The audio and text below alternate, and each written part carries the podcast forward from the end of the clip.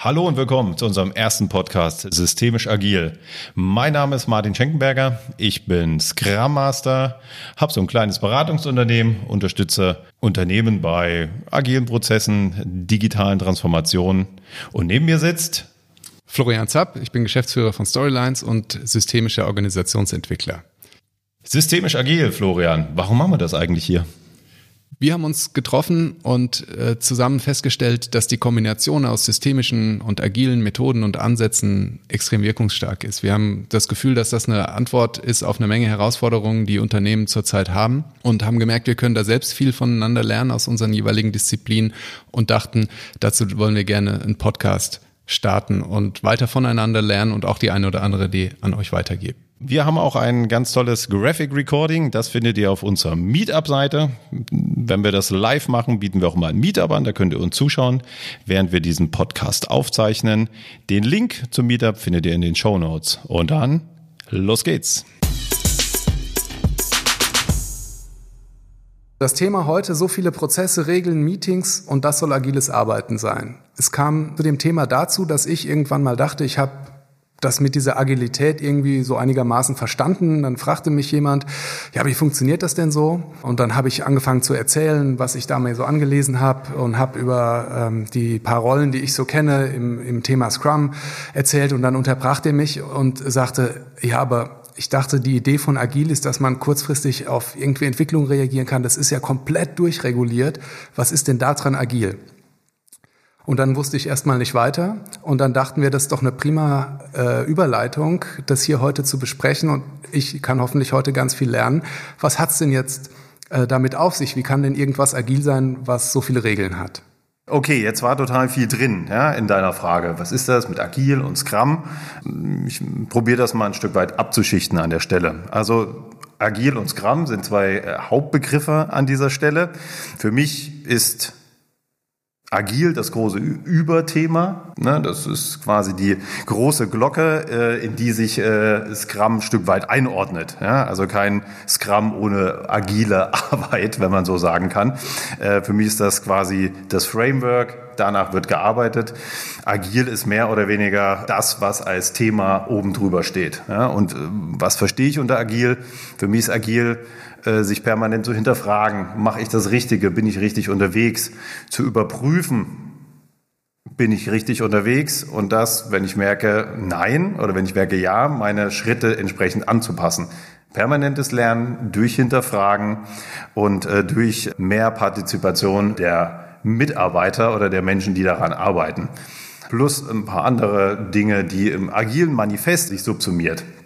So, also agil als Überbau, Scrum als Framework, ein Stück weit als ähm, Vorgehensweise, nach der ich arbeite und nach der ich Produkte baue. Dafür wurde Scrum einst erfunden, weil man einfach gemerkt hat, in der Softwareentwicklung, so wie man das bisher gemacht hat, funktioniert es nicht. Äh, die Timings passen nicht, jedes Projekt wird gerissen, die Ergebnisse sind äh, nicht gut. Und so hat man eine Vorgehensweise entwickelt, um die komplexe Themenstellung, die man hat, äh, iterativ zu lösen. Also immer wieder kleine Schritte, immer wieder dieses aus dem Agilen, sich zu hinterfragen, passt das, sind wir richtig unterwegs, passen wir das an und immer ein Ergebnis zu haben. Und da kommen wir jetzt drauf und das ist, mein Thema ist nicht nur, dass wir ein Produkt erstellen, sondern wir liefern es auch aus. Das ist ganz wichtig. Ich baue das und gebe es auf den Markt oder meinen Kunden, äh, um Feedback zu bekommen dafür. Jetzt ist der Begriff Framework gefallen. Was ist jetzt der Unterschied zwischen Framework und jeder anderen Methode? Ja, ein Framework gibt einen losen Rahmen vor. Und das ist das äh, Spannende bei Scrum, dass es keine festen Grenzen gibt. Bei einer Methode ist das anders. Eine Methode ist für mich ist eine Checkliste, sind Prozessphasen, sind Stage-Gate-Prozesse, wo es Übergabeprozesse gibt. Ist das eine fertig, dann geht das nächste los. Also das ist für mich eine Methode, also ziemlich fest und ein Stein nach dem anderen. Scrum ist da ein Stück weit anders. Ne? Scrum beschreibt im Framework drei große Bausteine, das sind Rollen, Events und Artefakte. So, und in diesem Rahmen gestaltet sich das Ganze. Äh, wenn man nochmal in den Scrum Guide guckt, was ganz spannend ist, sollte man immer mal tun, der entwickelt sich auch weiter, es sind 20 Seiten, nur 20 Seiten, in dem das beschrieben wird, was Scrum ist. Ähm, Es ist leichtgewichtig, lightweight, also es ist nicht schwer, es ist wenig vorgegeben. Es ist leicht zu verstehen, 20 Seiten kann man durchlesen. Äh, Wer es noch nicht getan hat, einfach mal machen. Es ist auch ein wenig komplex. Äh, der dritte Punkt ist, auch aus dem Scrum Guide, difficult to master. So, schwer umzusetzen. Warum ist es schwer umzusetzen? Weil man nicht diesen festen Rahmen hat. Gehe von A nach B nach C, sondern es gibt die Rollen vor, es gibt die Events vor, es gibt die Artefakte vor und das in einem relativ losen Art und Weise. So, und als Team muss man seinen Weg da durchfinden. Und das ist das, wo manche Schwierigkeiten haben. Deswegen gibt es auch Scrum Master, die dem, ähm, das Team dabei unterstützen. Das heißt, Scrum sagt über sich selber, es ist difficult to master. Genau, okay. genau. Also die große Stärke von Scrum ist, äh, dass es halt dieses Offene hat. Aber weil es halt offen ist, äh, liefert es auch den Rahmen für viele Fehlinterpretationen, weil was nicht fest beschrieben ist, kann interpretiert werden und ja, dadurch auch falsch verstanden oder falsch umgesetzt. Mhm. Ne? Also Scrum zwingt Teams, sich selber zu organisieren und eigene Entscheidungen zu treffen, ähm, was für manche Teams einfach schwer ist, weil man das vielleicht aus vergangenen Arbeitsweisen nicht gelernt hat oder es einem äh, jemand permanent abgenommen hat, ja, äh, sagte, nein, ich entscheide das für dich. Ich merke in meinem Alltag, dass äh, junge Mitarbeiter das sehr wohl gelernt haben und die das sogar haben wollen. Also da wächst jetzt eine Generation heran mit den agilen Arbeitsweisen, die haben das ganz anders am, äh, im Blut, sage ich jetzt mal, als Leute in meinem Alter. Bisschen über 40 wäre das. genau, also ich, ich kann auch weitermachen. Also was macht's aus? Ne? Es sind jetzt quasi diese Artefakte und es ist wertebasiert. Die Basis ist Transparenz, Inspection und Adaption, also Transparenz, also ich, jeder weiß, was zu tun ist. Wir schauen uns das, was wir produzieren, an und hinterfragen uns und passen es an. Also das steckt in diesem, das ist die große Basis. Und dann äh, für die Team gibt es die Werte der Zusammenarbeit, das wäre das Commitment. Wir sagen, das, was wir in einem Sprint, dazu kommen wir auch noch, das ist ein Zeitraum von ja, meist zwei bis vier Wochen, nicht über vier Wochen, aber so unter ein, äh, zwei Wochen geht kaum ein Team wir nehmen uns für diese zwei Wochen einen Arbeitsplan vor und dafür geben wir ein Commitment ab. Im Sinne von Forecast heißt es heute auch, ähm, das schaffen wir, das nehmen wir uns als Arbeitsvorrat als Team vor. So.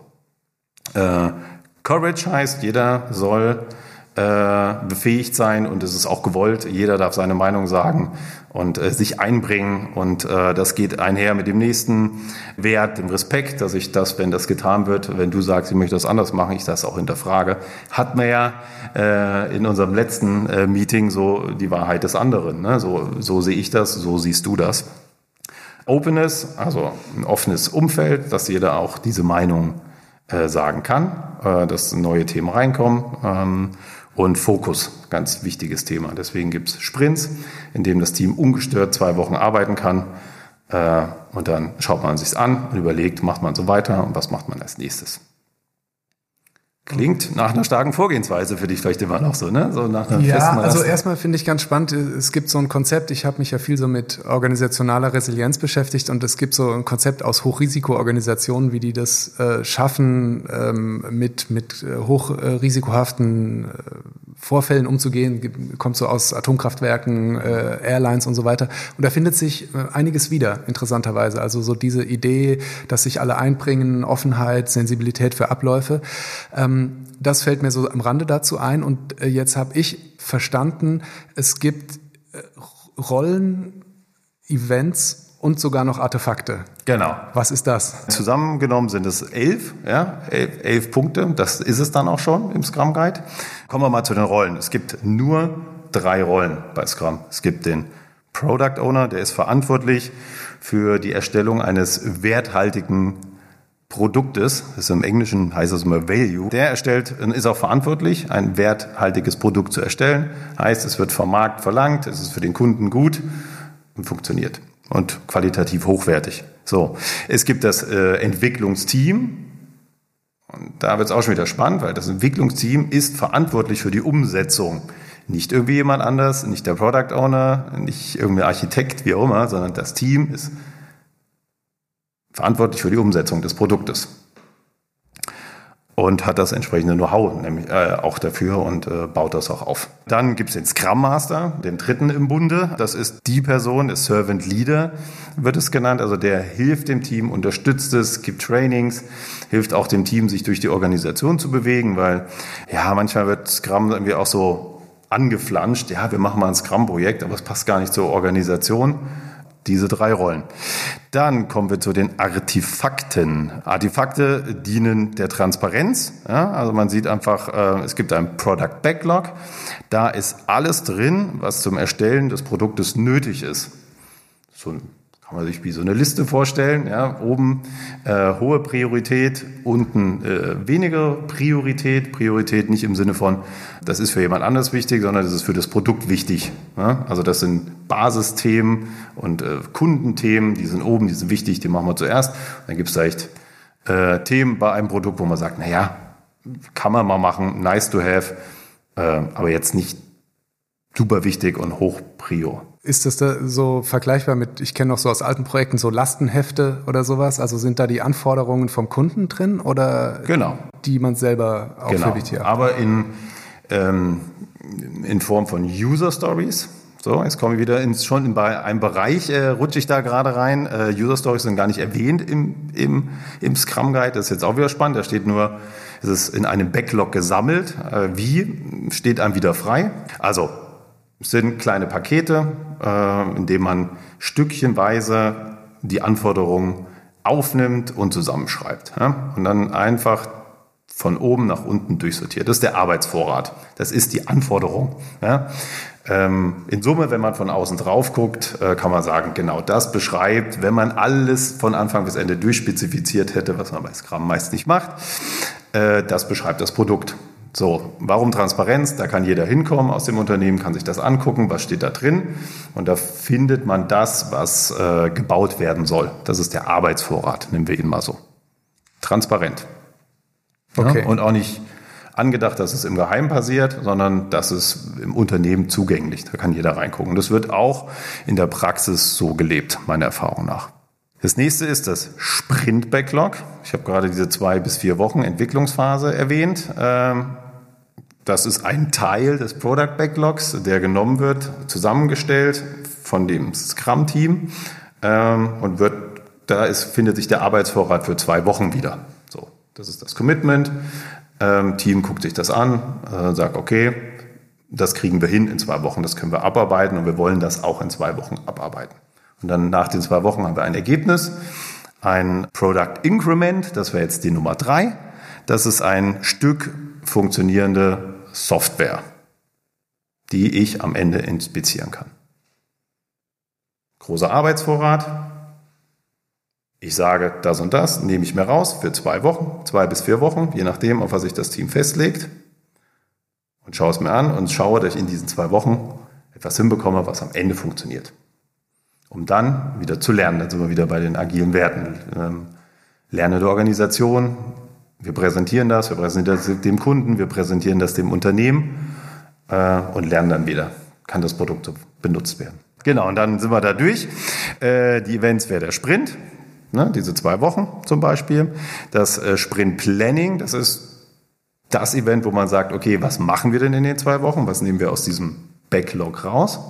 Für die zwei Wochen. Das ist das Daily Scrum, wo ich mich jeden Tag mit dem Team eine Viertelstunde zusammensetze, stelle, momentan ist es alles remote, äh, zusammenschließe, wie auch immer, äh, um dann einfach zu schauen, was habe ich gestern gemacht, was werde ich heute machen und welche Probleme habe ich.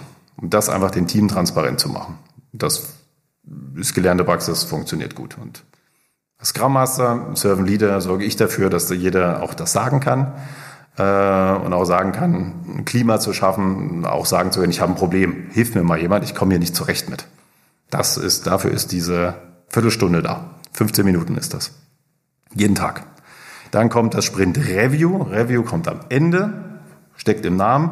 Ich schaue mir das an, was ich innerhalb dieses Sprints hergestellt habe, gebaut habe, was funktioniert und zeige das, um dann Feedback einzusammeln äh, für die nächste Sprintphase, um das, was ich gemacht habe, noch besser zu machen oder größer zu machen, schöner zu machen, funktionaler zu machen.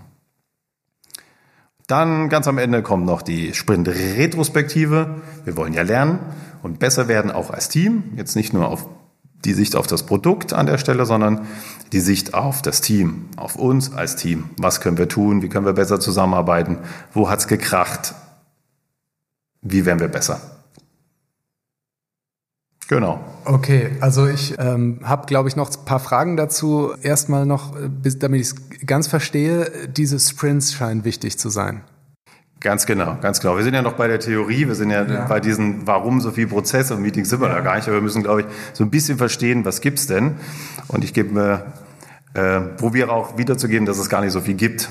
Sprints, warum sind äh, Sprints wichtig? In den meisten Projekten und was beobachtet wurde in den letzten Jahren ist, und deswegen haben wir das quasi auch erfunden, ist, äh, dass Softwareentwicklungsprojekte sehr komplex sind. Komplex heißt, mehr Dinge sind unbekannt als bekannt. So. Und ähm, ja, da kann ich mich jetzt hinstellen und sagen, ich nehme jetzt ein Jahr Zeit und baue das alles. Oder ich mache das in kleinen Schritten und erstelle ein Stück Produkt, inspiziere, lerne daraus und fange quasi in den, nach den zwei Wochen wieder neu an.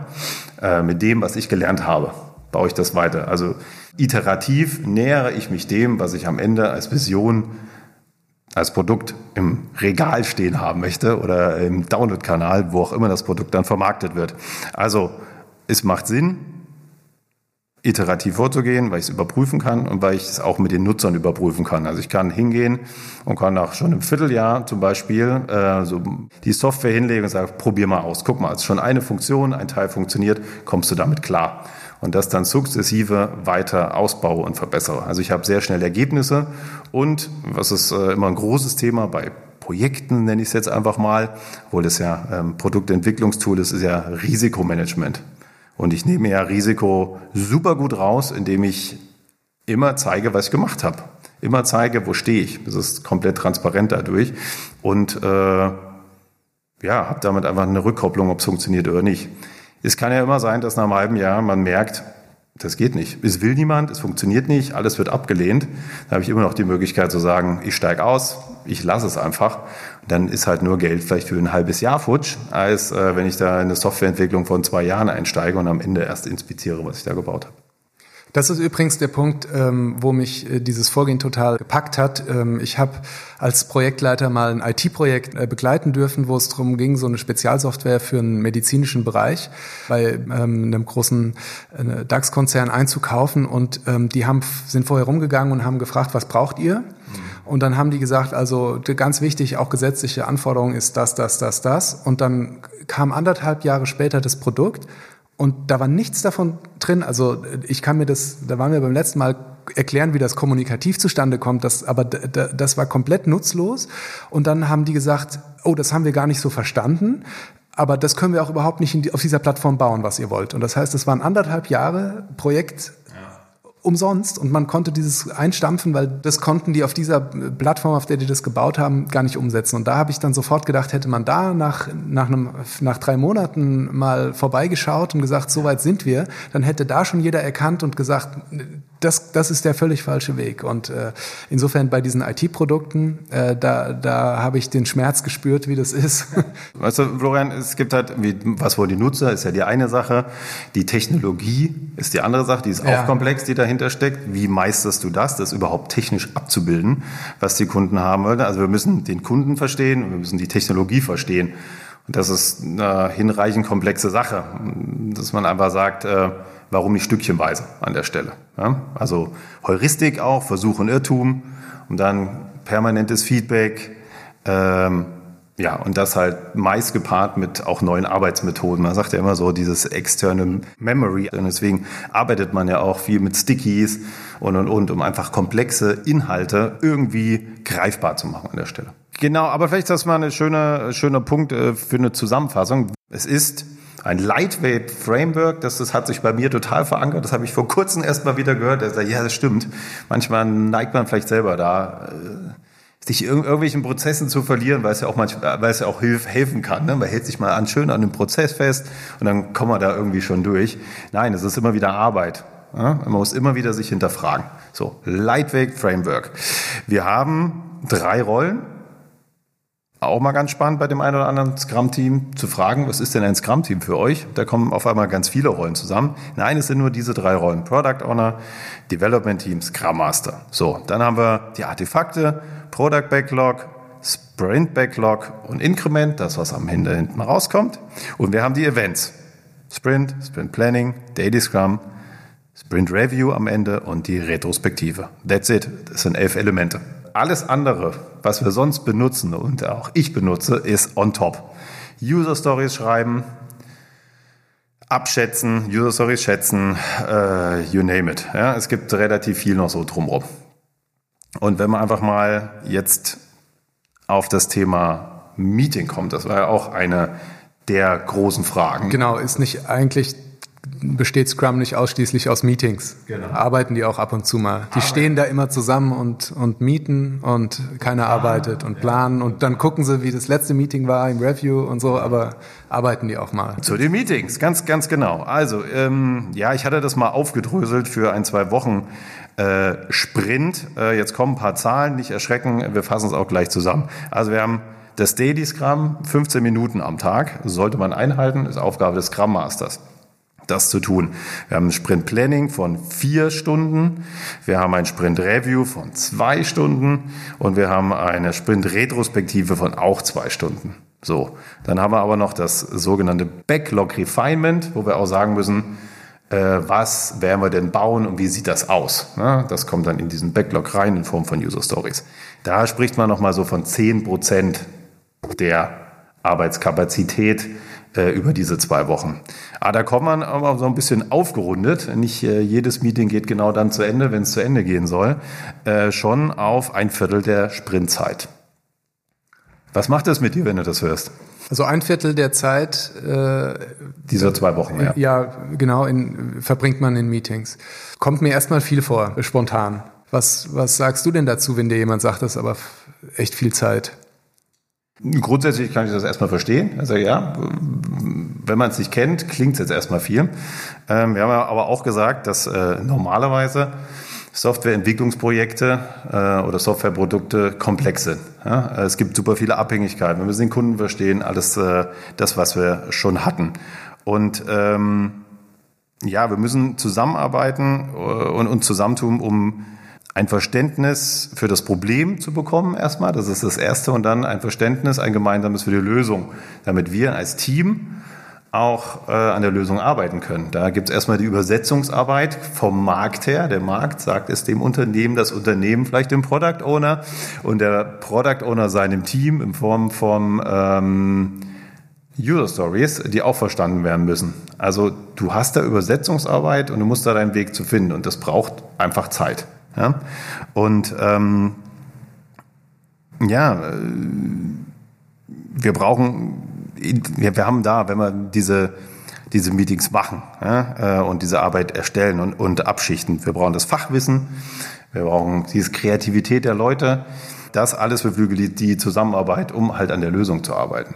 Deswegen ein Minimum an Meetings wird immer gebraucht, egal nach welcher Art und Weise du arbeitest, um Verständnis zu erzeugen, um dir zu erklären, äh, was ich meine. Ja. Das hast du immer, auch im Kleinen, das hast du auch bei Scrum. Das leuchtet mir natürlich als Systemtheoretiker wieder total ein, dadurch, dass wir operational geschlossene Systeme sind und nicht in unsere Köpfe denken, äh, reindenken oder die Gedanken lesen können, brauchen wir halt Kommunikation als Übersetzungsinstrument und je schwieriger und komplexer die Sachen sind, mit denen sich jeder Einzelne beschäftigt, desto mehr Zeit braucht man für diese sagen, Übersetzungsarbeit von meinem Kopf in deinen Kopf, verbunden mit irgendwelchen fachlichen Herausforderungen. Also das leuchtet mir erstmal ein, zu sagen, je schwieriger es wird, desto mehr muss man eigentlich miteinander reden. Ja. Ja, und nicht desto, desto mehr muss jeder für sich hinarbeiten. Also jetzt nochmal zu den Meetings. Warum kommt einem das denn so vor? Da habe ich jetzt mal so ein paar Punkte, äh, Ideen. Eine haben wir eben schon gehört, die fand ich auch ganz gut, weil es mal aufgeschrieben ist. Total gut. Gefällt mir. Ein Grund kann natürlich sein, dass es neben dem Scrum-Meetings, äh, Events heißt es ja, äh, immer noch die ganz klassischen Unternehmensmeetings gibt. Abteilungsmeetings, Architekturmeetings, Teammeetings, so, Teammeetings und und und. Und klar, dann wird ein Tag schnell voll mit Meetings. Das ist eine Fallentscheidung. Ne? Also da bin ich auch schon, da bin ich mir eine blutige Nase geholt mit solchen Aussagen, aber ich habe gemerkt, da ist schon was dran. Also man kann das mal hinterfragen, wie viel internes denn jetzt noch sein muss. So, das könnte eins sein. Äh, zweitens ist, äh, Meetings äh, sind nicht timeboxed und total langweilig. Ja, das streckt natürlich so ein Team. Ich habe mal gehört, probier doch solche Meetings eher hm, als Workshop aufzusetzen, beteilige die Mitarbeiter daran und finde da eine Lösung. Liberating Structures hatten wir das letzte Mal. Äh, es gibt viele andere Methoden. Auch ein spannender Punkt ist, das sieht man auch immer wieder, dass äh, Mitarbeiter nicht so 100 Prozent in einem Scrum-Team arbeiten. So. Ich habe ein Team, da arbeiten die Leute zu 25 Prozent im Projekten und bei mir in einem Projekt. So, natürlich klagen die über viele Meetings. Weil wenn ich, äh, sagen wir mal, eine Vierteilung habe, 25 Prozent hier, 25 Prozent da, das sind ja nicht alle Scrum-Meetings, aber sagen wir mal, in einem Extremfall ist diese Person mit 25 Prozent in vier Scrum-Meetings, äh, dann, ja, keine Ahnung, wie man da noch arbeiten soll, weil dann ist ja permanent Meeting. Also da auch einfach mal schauen, äh, zu wie viel Prozent ist da jemand und was gibt's denn noch an anderen Meetings, wo die Person so rumschwirrt. Mhm. Gerne mal so ein bisschen oldschool, ne?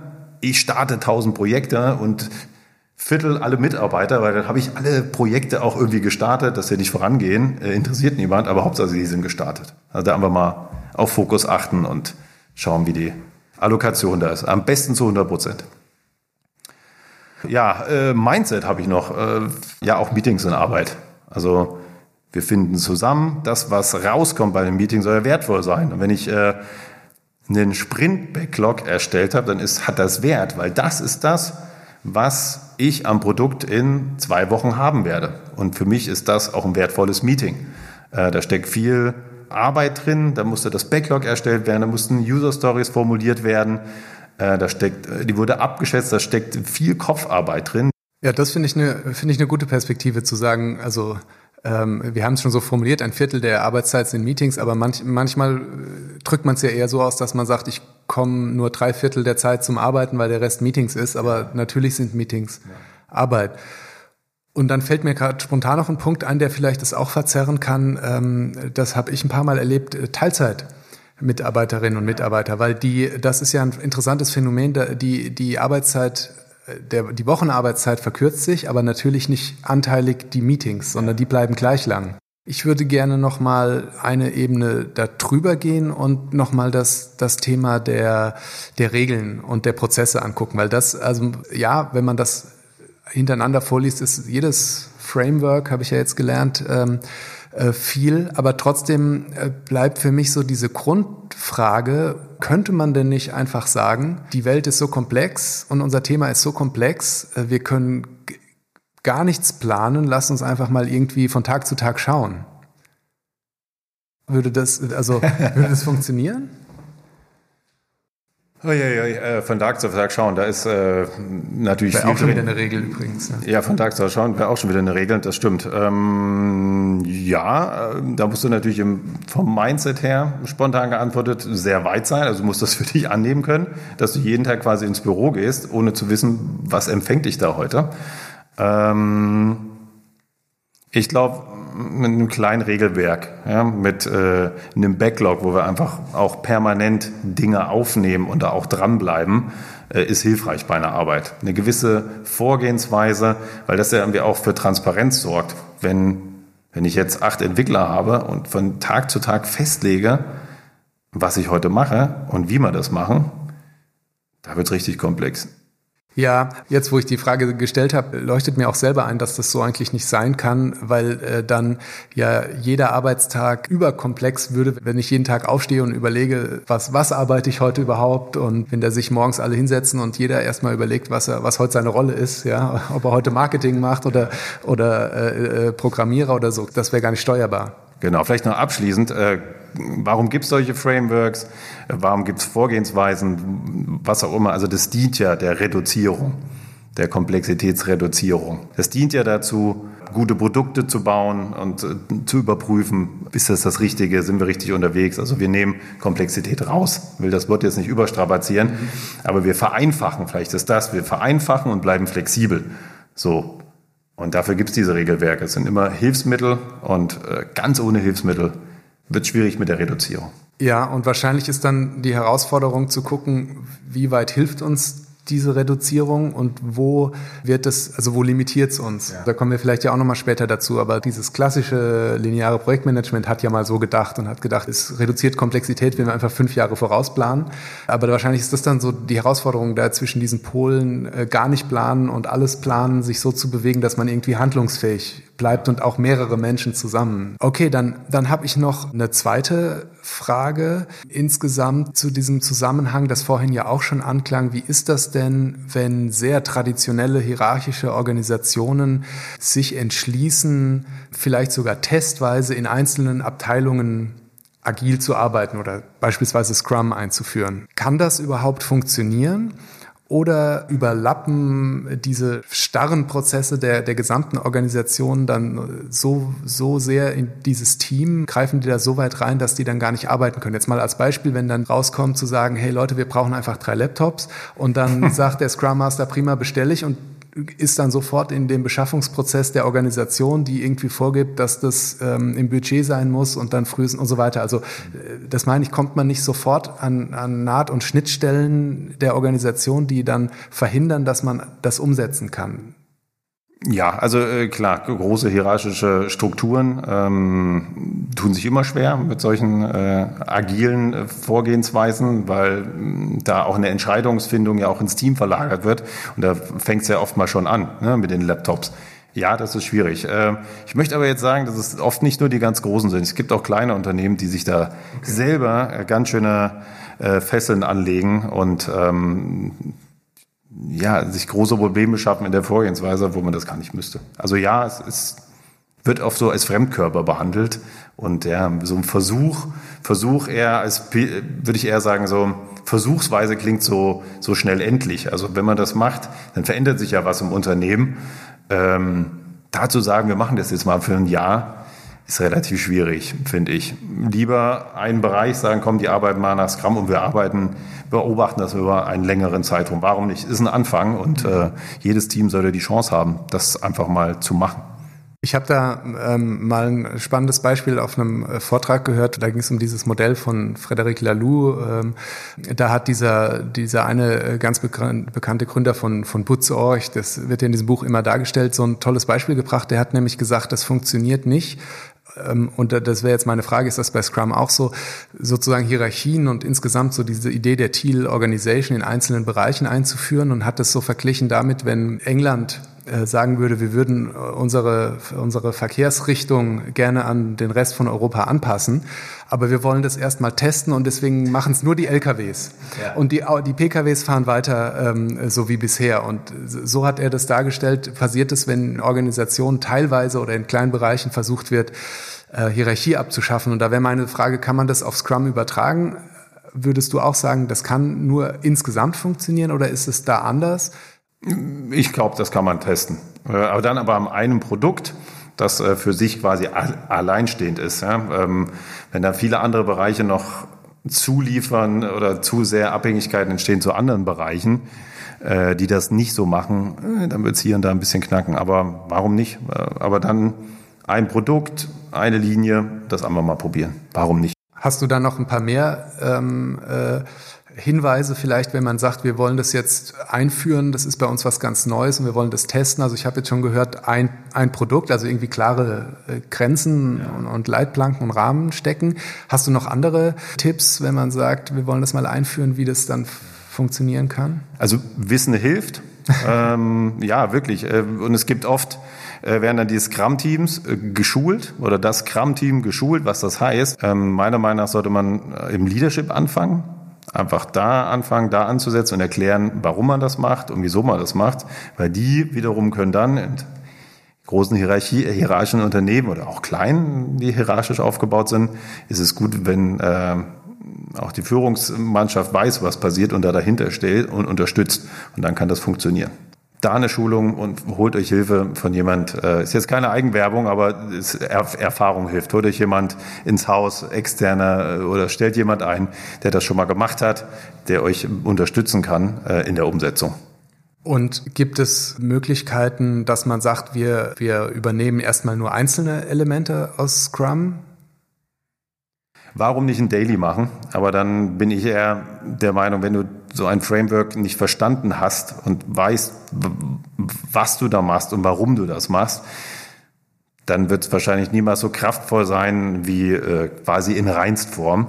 Wenn du da immer nur ein bisschen was pickst und sowas machst, aber der Rest bleibt so bestehen, bitte, dann weiß ich nicht, ob es das Ergebnis liefern wird, das man haben möchte. Also für mich, ja, mit genug Erfahrung, warum nicht? Ja, mit erfahrenen Teams, die sagen, das und das braucht man nicht mehr, sagt der Scrum auch. Das ist so eine erste Idee. Ähm, wenn ihr da durch seid, wenn ihr Erfahrung gesammelt habt, dann macht es halt anders. Ja? Ist überhaupt kein Thema. Aber ja, der Weg sollte schon so sein, dass man Dinge vielleicht nach einem Framework macht und dann anpasst und nicht von Anfang an schon anpassen. Habe ich gesehen, ist nicht so gut. Es ist sonst vielleicht so dieser Effekt, wie wenn man sich neue Laufschuhe kauft, aber halt nicht laufen geht, ja. ja ähm, genau. Wenn man halt Dailies macht, aber sonst nichts ändert, dann, dann hast du mir noch einen Tipp gesagt, dann, dann nennt es nicht Scrum, weil das verwirrt Genau. alle. Das Genau. fand ich noch einen guten Punkt. Genau, das ist irgendwie auch spannend. Also ich wurde auch schon äh, zu einem Projekt geholt, das äh, hieß dann auch, ja, du kommst als Scrum Master, dann habe ich gesehen, ihr macht ja gar keinen Scrum. Ist aber auch gar nicht schlimm, weil ich bin hier, um euch zu helfen, gute Arbeit zu machen. Ja, dann lasst uns uns nicht Scrum nennen, weil dann gibt's Irritation, dann nimmt vielleicht mal wirklich jemand den Scrum Guide, liest nach und sagt, äh, wir machen aber was ganz anderes. Äh, ja, aber wir machen ja auch kein Scrum. Und dann kommt's durcheinander, dann gebt euch einen eigenen Namen dafür, wie auch immer, nennt's dann nicht Scrum. Okay. Okay, Martin. Das würde ich direkt so als Schlusswort stehen lassen. Vielen Dank. Ich habe heute ganz viel mitgenommen. Wir freuen uns auf euer Feedback zu unserer ersten Podcast-Folge und dann sehen wir uns hoffentlich bald bei der zweiten Podcast-Folge.